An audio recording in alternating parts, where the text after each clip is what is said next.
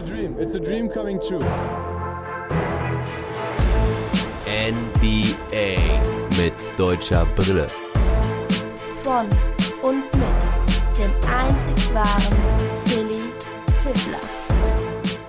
Clippers at Mavs Teil 2. Denver im Dialog mit Mark und ein paar Trades. Das sind die Highlights für heute. Aber wir haben noch mehr. Die Wizards spielten ebenfalls und die Celtics auch. Zunächst werde ich ganz kurz vom Spiel der Wizards gegen die Kings berichten. Dann ebenfalls ein kurzer Bericht der Boston Celtics gegen die Cleveland Cavaliers. Dann rufe ich meinen Denver-Experten Mark an, der wird mir vom Spiel der Nuggets gegen die Charlotte Hornets berichten, weil ich mich auf das Spiel der Mavericks gegen die Clippers konzentriert habe. Der Game Report zu diesem Spiel folgt dann im Anschluss. Dann gibt es die Ergebnisse und Highlights der übrigen Spiele. Und zum Schluss der Sendung gibt es zwei Trades, die gestern Nacht stattfanden. So, und wir legen auch direkt los. Die Washington Wizards empfingen die Sacramento Kings zu Hause. Die Wizards ja jetzt leider mit vier Niederlagen in Folge. Mo Wagner hatte die letzten beiden Spiele ja nicht mehr gespielt, nachdem er ja 13 Spiele in Folge gestartet war. Und auch heute sollte er wieder nur auf der Bank versauern, genauso wie Isaac Bonga. Dafür gibt es jetzt sogar konkrete Trade-Gerüchte um die beiden. David Aldridge vom Athletic berichtet, dass Troy Brown Jr., Jerome Robinson, Isaac Bonga und Mo Wagner offensichtliche Trade-Kandidaten sind. Das ist jetzt auch keine große Überraschung für mich, aber so wird es jetzt nochmal bestätigt und wir können gespannt sein, ob es da ein Trade in den nächsten Tagen geben wird. So starteten die Wizards wieder mit Westbrook, Beal, Matthews, Hachimura und Alex Len. Und in der ersten Halbzeit sah es auch gar nicht so schlecht aus für die Wizards. Sie waren dort überwiegend in Führung. Zur Halbzeit stand es dann 66 zu 66. Doch dann können die Sacramento Kings davonziehen. Doch richtig absetzen können sie sich nicht. Und so schaffen es die Wizards sich nochmal zurückzukämpfen. Gerade in den letzten Minuten ist es dann Russell Westbrook, der die Wizards wieder zurück ins Spiel bringt mit sechs Punkten hintereinander. Und so ist es ein ausgeglichenes Spiel. 20 Sekunden vor Schluss. Die Aaron Fox hat den Ball, ist in der Isolation gegen Bradley Beal. Beal verteidigt gut. Fox nimmt den Pull-Up-Jumper und er macht das Ding rein. Die Wizards haben nochmal 0,7 Sekunden und sogar zwei Timeouts, schaffen es aber nicht, einen Wurf zu kreieren. Es endet sogar ziemlich bitter, weil Westbrook den Ball unerreichbar für Mitspieler Nito ins Auswirft. Da steht er dann auch ganz konsterniert am Spielfeldrand. Und so verlieren die Wizards auch das fünfte Spiel in Folge. 121 zu 119. Westbrook wieder mit einem Triple-Double. 26 Punkte, 14 Rebounds und 10 Assists. Alex Len hatte ein Double-Double mit 13 Punkten und 12 Rebounds. Bradley Beal Topscorer der Partie mit 29 Punkten. Aber die Aaron Fox hat auch starke 28 Punkte und 7 Assists. Er trifft seine Würfe nicht allzu gut mit nur 38,1%, aber macht auch 11 seiner 13 Freiwürfe rein und eben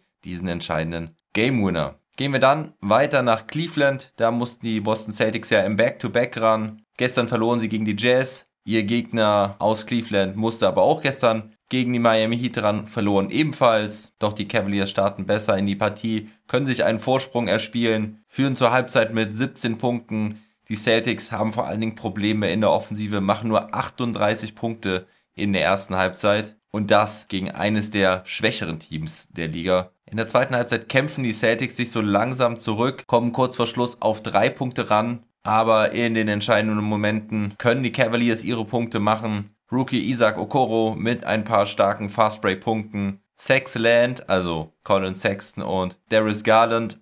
Ja, Sexland, das ist wirklich der Spitzname für die beiden, falls ihr das noch nicht gehört habt. Machen zusammen 54 Punkte. Beide haben sie jeweils 6 Assists. Colin Sexton, der Topscorer der Partie mit 29 Punkten. Larry Nance Jr. hatte auch ein starkes Spiel mit 18 Punkten und 10 Rebounds. Traf sehr hochprozentig und hatte auch im vierten Viertel vor allen Dingen einige wichtige Dinger dabei. Am Ende gewinnen die Cavaliers 117 zu 110. Jason Tatum hatte auch 29 Punkte, traf aber seinen Dreier nicht gut, nur 3 aus 13. Ebenso Jalen Brown und die Celtics generell mit Problemen von der Dreierlinie. Jalen Brown traf auch nur 2 aus 10 und hatte dennoch 28 Punkte. Der einzige, der die Dreier ordentlich traf, war Marcus Smart, der eine gute Partie machte. Er hatte 19 Punkte, trifft 4 seiner 9 Dreier. Und Robert Williams war heute auch wieder der bessere Center. Er mit starken 13 Punkten und 14 Rebounds sowie 4 Blocks von der Bank. Daniel Theiss trat in der Offensive gar nicht in Erscheinung, nahm nur einen Wurf, verwandelte den auch nicht. Immerhin hatte er 4 Rebounds und 5 Assists. Teilweise standen die beiden sogar gemeinsam auf dem Feld, aber leider wieder eine Off-Night für Daniel Theiss, muss man leider natürlich schon sagen, bei null Punkten. Kemba Walker setzte das Spiel wieder aus. Die Back-to-Backs spielt er ja nicht. Tristan Thompson immer noch raus wegen des Health and Safety Protokolls. So rutschen die Celtics in der Tabelle wieder ab, haben eine ausgeglichene Bilanz mit 20 Siegen und 20 Niederlagen. Und am Freitag spielen sie dann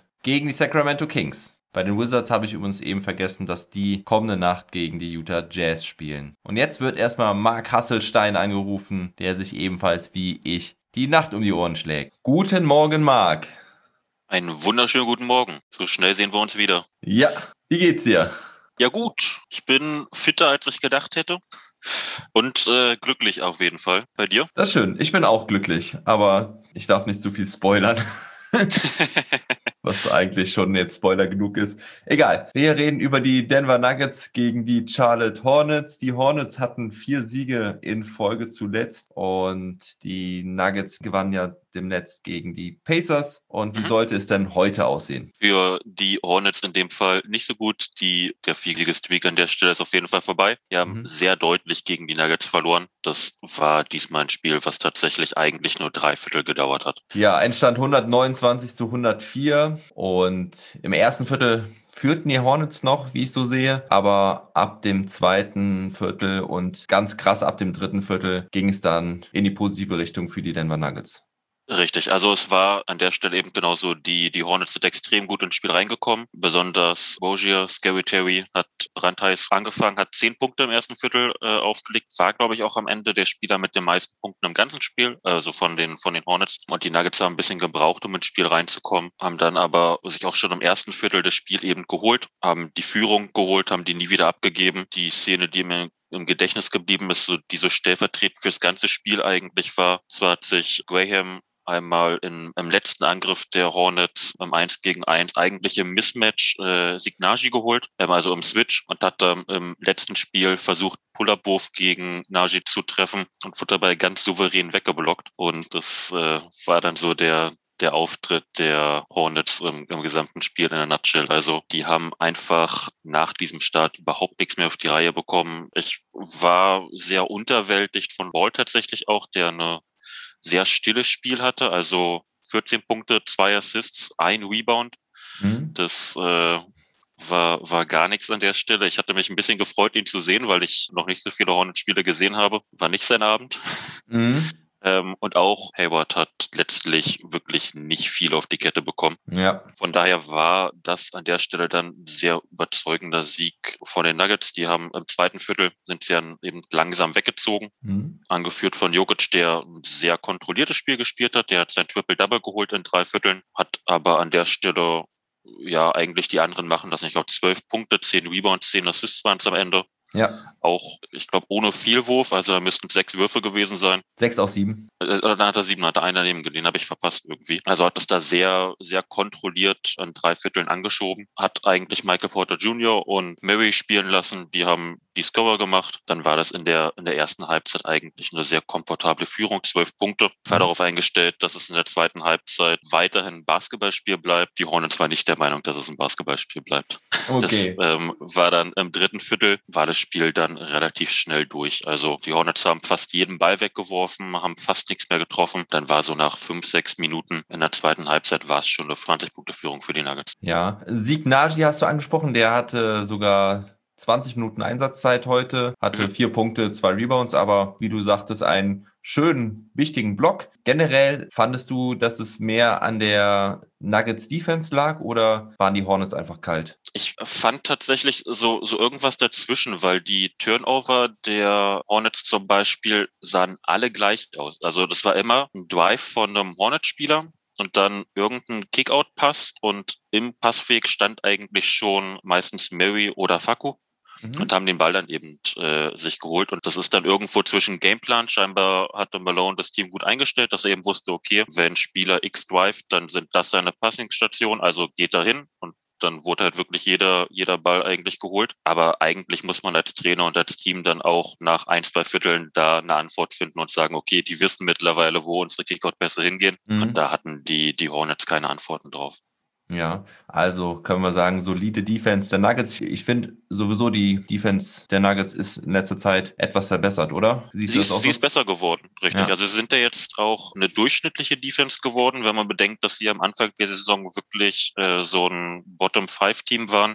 Mhm. Ähm, um dann wieder ein durchschnittliches Team zu werden, muss es ja die letzten Wochen besser geworden sein. Das ja. sieht auch langsam ordentlich aus. Ja. Die werden nie berühmt für die Defense, aber es ist okay. Du hast auch angesprochen, Gordon Hayward hatte keinen guten Abend. Er hatte nur sieben Punkte und sechs Assists in 25 Minuten. Rosier mit 21 Punkten, der beste Hornet. LaMelo Ball mit 14 Punkten. Malik Monk noch mit 16 Punkten von der Bank, aber sonst kein weiterer Spieler zweistellig bei den Hornets. Allerdings muss man natürlich auch sagen, dass da viel Garbage Time dabei war und deswegen die Minuten auch sehr verteilt waren. Ganz kurz äh, hätte ich bei Monk noch dazu gesagt, bis Ende des dritten Viertels waren tatsächlich auch nur Rogier und Ball mit zweifachen Punkten. Also Monk mhm. hat das am Ende in der Garbage Time gemacht. Da hat dann eigentlich wirklich das ganze Team der Hornets ein bisschen versagt.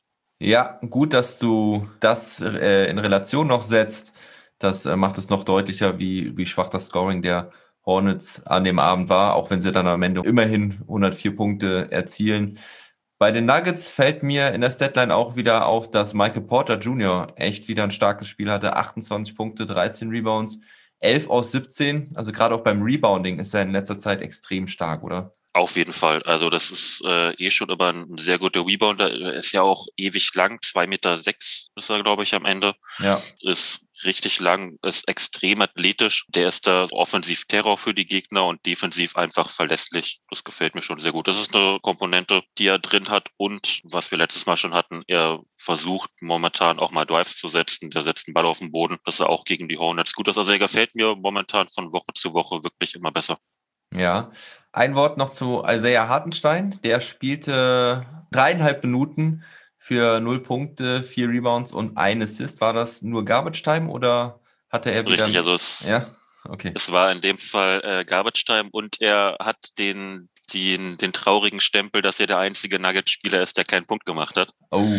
Aber im letzten Spiel gegen die Pacers spielt er ja in der ersten Halbzeit, wenn ich das richtig Ja, ja da, hat ne? er, da hat er seine Zeit bekommen, da sah das auch gut aus. Wird jetzt vermutlich wieder daran liegen, dass die Hornets keinen kein Center haben, der irgendwie auch nur die Erwähnung Center wert ist. Also da wird dann Hartenstein am Ende nicht groß gebraucht. Ja, okay. Ich werfe mal kurz einen Blick auf die Game Charts. Die Nuggets rebounden deutlich besser, gewinnen das Rebound-Duell mit 48, 33. Sie haben 37 Assists, also scheinen sie wohl den Ball gut laufen gelassen zu haben. 57,8% Feldwurfquote, 64 Punkte in der Zone, also eigentlich alles überragende Werte. Da kann man echt zufrieden sein, oder? Auf jeden Fall. Eine letzte Sache, äh, ich habe es mir aufgeschrieben und fast vergessen, dabei ist sie unglaublich wichtig. Ja. Natürlich ist sie das. Äh, Nikola Jokic hat sein Career High in Dunks letzte Nacht, also jetzt im letzten Spiel getoppt. Ja. Das heißt, äh, er hat 23 Dunks auf dem Konto. Das war bisher sein Career High. Pro Saison, muss man sagen. Pro Saison, richtig. Von daher Skinny Jokic ist weiterhin real. Er, er ist einfach ein bisschen dynamischer. Man, man merkt es dann an solchen Stellen. Ja, schön. Und es ist natürlich, es ist immer sehr lustig, wie die Kommentatoren ihn feiern für jeden Dank. Also, das ja. macht immer sehr viel Spaß. Ja, das war mir auch schon aufgefallen. Skinny Jokic. Wer ist Spieler des Spiels? Ähm, in dem Fall Michael Porter Jr. für mich tatsächlich. Also, ich, Jokic auch eigentlich beeindruckend mit einem Triple-Double über drei Viertel, aber Michael Porter Jr. in dem Fall mit seinem Scoring sehr zuverlässig, einfach auch nicht aufzuhalten zu keinem Zeitpunkt. Ja, Will Barton noch mit 23 Punkten, Jamal Murray mit 19 Punkten und Facu Campazzo hat 10 Assists. Das müsste, glaube ich, sogar sein Career High sein. Könnte sein Career High sein, richtig. Ja, okay. Alles klar, Marc. Dann würde ich sagen, lassen wir es dabei. Am Freitag spielen die Nuggets gegen die Bulls. Da sollte ja hoffentlich der nächste Sieg bei rausspringen. Und ja, dann würde ich sagen, leg dich hin, schlaf gut. Danke, gute Nacht, dir auch. Mach nicht zu lang.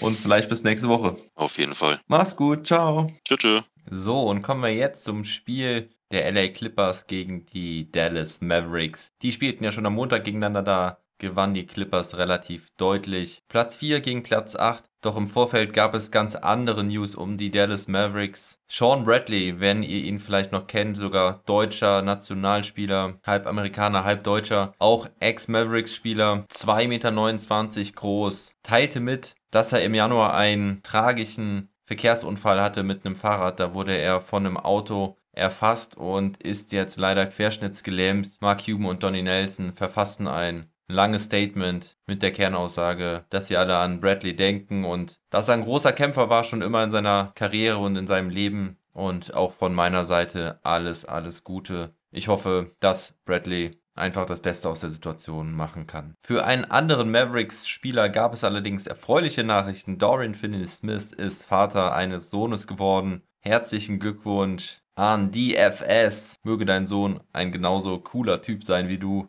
Außerdem fehlte den Mavericks James Johnson aufgrund des Covid-Protokolls. Auf Seiten der Clippers fehlten weiterhin Serge Ibaka und Patrick Beverly, verletzungsbedingt. Deswegen spielten die Clippers auch wieder mit der Starting Five. Reggie Jackson, Paul George, Leonard Batum und Subac. Bei den Mavericks rückte Tim Hardaway Jr. in die Starting Five neben Luca Richardson, Maxi und Porzingis. Und der sollte direkt mal gut starten. Luca mit schönem Pass auf KP for 3. Dann der Eliup von Luca auf Porzingis, der da über die Baseline rennt. Luca aus der Zone, wo man nicht weiß, wirft er den Floater oder wirft er den Pass. Da wirft er den Pass. Schönes finde ich von Porzingis. Dann findet Luca KP in der Zone für den Pull-Up über Leonard. Auch einen Pull-Up macht Maxi rein. Außerdem wieder zwei Freiwürfe. Er hat immer noch nur einen verworfenen Freiwurf diese Saison. Gruß an den Age an dieser Stelle. George Richardson macht ein schönes Hustle-Play in der Defense. Doch die Mavs haben insgesamt Schwierigkeiten, die Clippers zu stoppen. Ob Leonard aus der Mitteldistanz, Paul George beim Zug zum Korb oder Subac in der Zone. Der hat gleich mal wieder zwei Dunks. Er tut den Mavs ja regelmäßig extrem weh. Irgendwie kriegen sie ihn nie gestoppt. Hatte in den letzten beiden Spielen über 20 Punkte gegen die Mavericks. Und aufgrund der Ausfälle kommt dann auch Wes Iwundo rein. In der Situation kann es auch nicht schaden, einen guten Defender reinzubringen. Die Mavs kommen dann wieder zurück. Luca mit einem Four-Point-Play. Doch das Ende des Viertels ist dann wieder gar nicht gut. Zwei Offensivfouls, ein weiterer Ballverlust. Terrence Mann hängt Luca das zweite Foul an, 24 zu 29 nach dem ersten Viertel. Dann hat Subac direkt mal wieder einen weiteren Dank, aber Luca, aber Luca macht auch seinen dritten Dreierversuch rein. Tim Hardaway Jr. traf im ersten Viertel seine Würfe nicht und so zieht er wieder zum Korb, macht so zwei Korbleger, holt sich das Selbstbewusstsein und sein nächster Dreier sitzt dann auch. 40 zu 40, wieder der Ausgleich. Jetzt Luca mit einem weiteren Dreier, Richardson mit einem Dreier der macht sowieso ein richtig gutes Spiel. Er zwingt dann auch den nächsten Turnover nach einem Einwurf der Clippers unterm eigenen Korb. Dann blockt er Jackson beim Zug zum Korb, macht einen Fadeaway-Jumper und dann gibt es wieder etwas Luca Magic. Luca steht in der Nähe der Mittellinie. Tim Hardaway Jr. läuft den Cut über die Baseline zum Korb und Doncic versucht den verrückten LU-Pass zu ihm aus dem Dribbling von unten einhändig, wie gesagt, fast von der Mittellinie Tim Hardaway Jr. kann den Ball allerdings nicht richtig fangen. Sowas habe ich auf jeden Fall noch nie gesehen, so ein Play. Schade, dass Tim Hardaway Jr. den nicht reinmachen kann. Das wäre richtig nice gewesen. Wir sind jetzt kurz vor der Halbzeit. Luca verlegt einen Korbleger, aber Porzingis gewinnt den Ball. Der Ball kommt zu Richardson mit auslaufender Shotclock. Wirft er den Dreier aus dem Dribbling über Paul George. Starkes Ding von ihm. Und hinten in der Defense Luca mit dem Block gegen Lou Williams. Es ist jetzt viel bessere Defense der Mavs ab diesem zweiten Viertel. Luca hat vorne schon 22 Punkte, 56 zu 51 und nach der Halbzeit legte Luca gleich mal sieben weitere Punkte obendrauf. Trifft einen weiteren Dreier, unfassbar wie heiß er ist von der Dreierlinie heute. Er ist jetzt bei 5 aus 7 von Downtown. Nach einem weiteren Dreier von Tim Hardaway Jr. sind es jetzt schon 13 Punkte Führung. In der Folge läuft dann allerdings irgendwie alles schief für die Mavs. Sieben Würfe hintereinander gehen nicht rein, die Rebounds fallen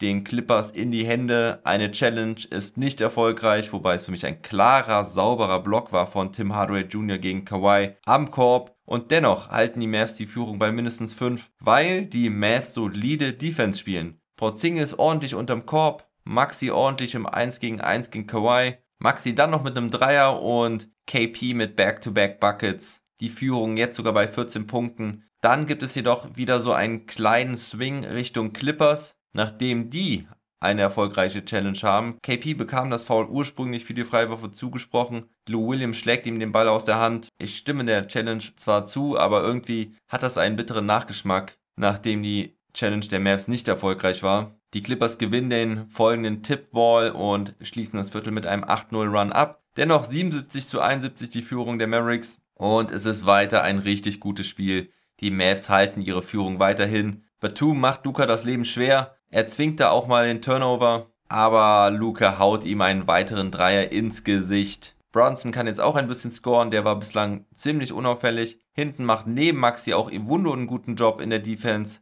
gegen Kawhi. Willie Colley Stein kann nun Subac auch mal am Danken hindern. Da haut er ihm den Ball aus der Hand, als der gerade hochsteigen will. Fünf Minuten vor Schluss macht dann Kleber erst den Dreier und dann dankt er den No-Look LEU-Pass von Luca rein. Boom! 15 Punkte Vorsprung, nur noch vier Minuten. Ich glaube, ich habe meinen German Player of the Week bereits safe für diese Woche. Richtig geiles Ding von Maxi. Luca feiert auch extrem ab, er hat richtig Spaß. Auch Maxi kann sich seinen Lachen nicht verkneifen. Aber die Clippers sind noch nicht done. Paul George macht zwei Dreier rein, aber Luca Magic mit zwei Floatern hintereinander. 13 Punkte vorne, nur noch eine Minute. Das Spiel ist durch, liebe Leute. Die Mavericks gewinnen 105 zu 89, nur 89 Punkte für die Clippers. Das muss man sich mal reinziehen. Sie gewinnen die Serie die Saison gegen die Clippers. Big Win. Maxi Kleber darf ans Mikrofon nach dem Spiel. Er spricht von gutem Team-Effort. Natürlich sagt er das aber er spricht auch über seinen verbesserten Wurf, dass er daran gearbeitet hat, seinen Wurf schneller abzudrücken, da er mehr und besser an der Dreierlinie verteidigt wird. Es ist einfach so wichtig für das Spiel der Mavs, wenn er richtig gut trifft. Das hatte ja letztes Jahr in den, in den Playoffs gegen die Clippers nicht so gut funktioniert. Deswegen umso erfreulicher, dass es auch heute wieder gut klappt. 3 und D für Maxi. Er hat 12 Punkte und 6 Rebounds, spielt fast 41 Minuten, trifft heute 4 aus 8, 2 seiner 5 Dreier. Und Luca Magic erreicht mit seinem letzten Floater 42 Punkte, hat außerdem 6 Rebounds, 9 Assists, 3 Steals, 2 Blocks, also auch gute Defense. Starke Quoten, 16 aus 28, 6 von 11 Dreiern. Auch bei seinen Freiwürfen trifft er 80%. Er hat das beste Plus-Minus-Rating der Partie mit plus 29. Zweitbester Scorer ist Tim Hardaway Jr. mit 15 Punkten. Christoph Porzingis hatte zwar nur 11 Punkte, dafür aber 13 Rebounds und auch 2 Blocks. Er traf heute nur 5 aus 14, aber für mich war es ein ordentliches Spiel für Porzingis. Kein super gutes, aber auch kein schlechtes Spiel. Vor allen Dingen in der Defense hatte er heute seinen Impact und das möchte ich von ihm sehen. Josh Richardson hatte 14 Punkte, 5 Rebounds, 2 Assists, 3 Steals und 1 Block, trifft heute 5 seiner 9 Würfe, aber seine Defense war echt überragend heute. Ich könnte mir gut vorstellen, dass der Gürtel für den Defensive Player of the Game heute an ihn geht. Gucken wir kurz bei den Clippers auf die Statistiken. Paul George hatte 28 Punkte, Kawhi Leonard 20 Punkte, Subac 14, Marcus Morris 11, aber sonst kein Clipper im zweistelligen Bereich. Der nächstbeste Scorer war sogar Lou Williams mit gerade mal 5 Punkten. Er trifft nur 2 aus 10. Generell halten die Mavericks die Clippers bei 42% Wurfquote, nur 28% von der Dreierquote. Normalerweise treffen sie 48% ihrer Würfe. Die Mavs heute mit 50,6%, treffen 15 ihrer 34 Versuche von Downtown, das sind 44%. Also richtig gute Leistung der Mavericks. Darauf kann man doch weiter aufbauen. Und Freitag steht dann das erste Spiel gegen die Portland Trailblazers an. Gegen die haben sie ja jetzt auch zwei Spiele in Portland. So, und dann kommen wir zu den übrigen Spielen aus der heutigen Nacht. Die Detroit Pistons gewinnen gegen die Toronto Raptors mit 116 zu 112. Die Raptors hatten ihre Corona-geplagten Spieler wieder zurück, aber es war dennoch wieder Norman Powell, der der beste Spieler der Raptors war. Er hatte 43 Punkte, dabei hatte er keinen Assist. Der einzige andere Spieler, der das diese Saison machte, war auf der Gegenseite Jeremy Grant. Der hatte 23 Punkte. Topscorer bei den Pistons war allerdings Rookie Sadiq Bay mit 28 Punkten und 12 Rebounds. Es ist die sechste Niederlage der Raptors in Folge. Eine solche Niederlagenserie hatten sie zuletzt 2012 unter Coach Dwayne Casey. Dann gab es eine enge Partie zweier Spitzenmannschaften aus dem Osten. Die Milwaukee Bucks können sich in der Overtime gegen die Philadelphia 76ers durchsetzen. 109 zu 105 der Endstand. Janis Antetokounmpo mit 32 Punkten, 15 Rebounds. 10 Punkte davon hatte er in der Overtime. Die Bucks bisher ja relativ schwach gegen starke Teams in dieser Saison. Das hatte ich ja vorgestern schon mal angesprochen. Heute konnten sie die Abwesenheit von Joel Embiid aber nutzen. Auf Seiten der Sixers hatte Harris heute nur 19 Punkte bei schwacher Wurfquote. Ben Simmons hatte auch eine schwache Wurfquote, traf allerdings seinen einzigen Dreierversuch. Hey, der wird noch zum Shooter. Er hatte ein Triple-Double mit 13 Punkten, 10 Rebounds und 12 Assists. Und weil die Brooklyn Nets ihr Spiel gegen die Indiana Pacers gewannen, sind die Nets und die 76ers jetzt gleich auf in der Tabelle. Sie haben beide 28 Siege und 13 Niederlagen. Die Milwaukee Bucks mit 26 Siegen und 14 Niederlagen. Knapp dahinter bei den Nets war James Harden mal wieder überragend. Er mit 40 Punkten, 10 Rebounds und 15 Assists. Dabei war auch der einzige der Big Three, der spielte. Durant ist ja sowieso etwas länger verletzt. Irving musste aber auch aussetzen. Die beste Hilfe bekam Harden von Joe Harris, der 19 Punkte hatte.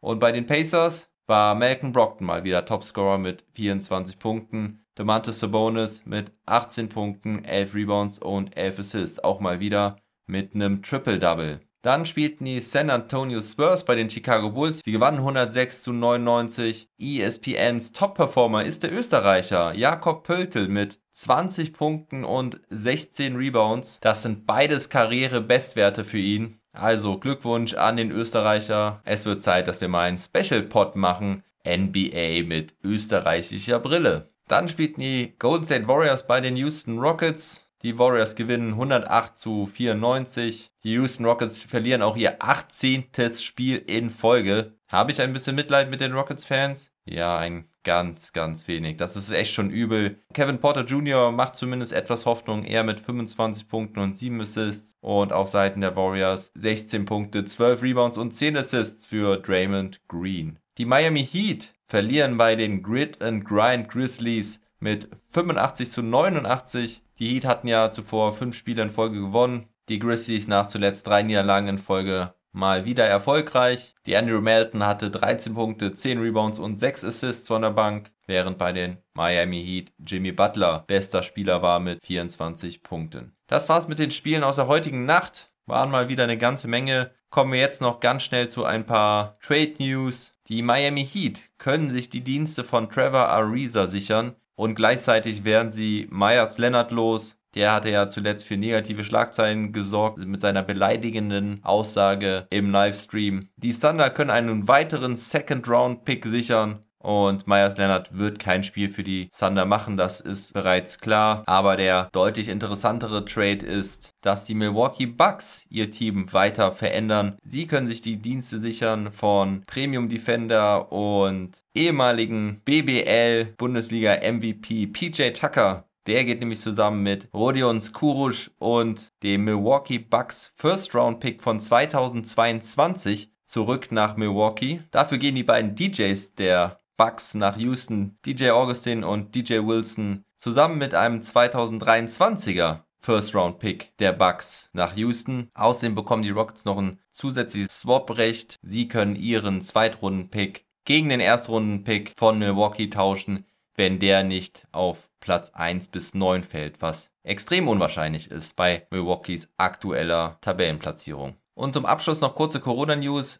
Es wurden drei Spieler positiv getestet in der letzten Woche. Ich könnte mir vorstellen, dass da Tristan Thompson mit dabei ist, vielleicht sogar auch James Johnson von den Mavericks, weil die ja jetzt schon ein paar Tage ausfallen aufgrund des Health and Safety Protokolls. Das ist aber reine Spekulation und Vermutung. Drei positive Fälle sind natürlich nicht schön, aber es ist überschaubar und die letzten Maßnahmen scheinen ja Wirkung gezeigt zu haben. Es mussten kaum noch Spiele abgesagt werden. Und zu guter Letzt, es war mir schon irgendwie aufgefallen, jetzt lese ich es nochmal in den News. Diese Nacht gab es sechs Triple Doubles, damit ein neuer Rekord. Ich hatte, glaube ich, ja erst am Sonntag davon berichtet, dass es zum ersten Mal eine Nacht gab mit fünf Triple Doubles. Jetzt sind es sechs. Hängt natürlich auch ein bisschen damit zusammen, dass wir so viele Spiele haben aktuell pro Nacht, aber es zeigt einfach den Trend dieser High-Usage Starspieler wie Sabonis, Westbrook und wen ich da eben alles noch genannt hatte mit Triple Doubles. Das soll es jetzt aber wirklich gewesen sein. Ich wünsche euch einen schönen Donnerstag. Wie ihr mich supporten könnt, solltet ihr wissen. Bleibt gesund und munter. Never stop ballin'.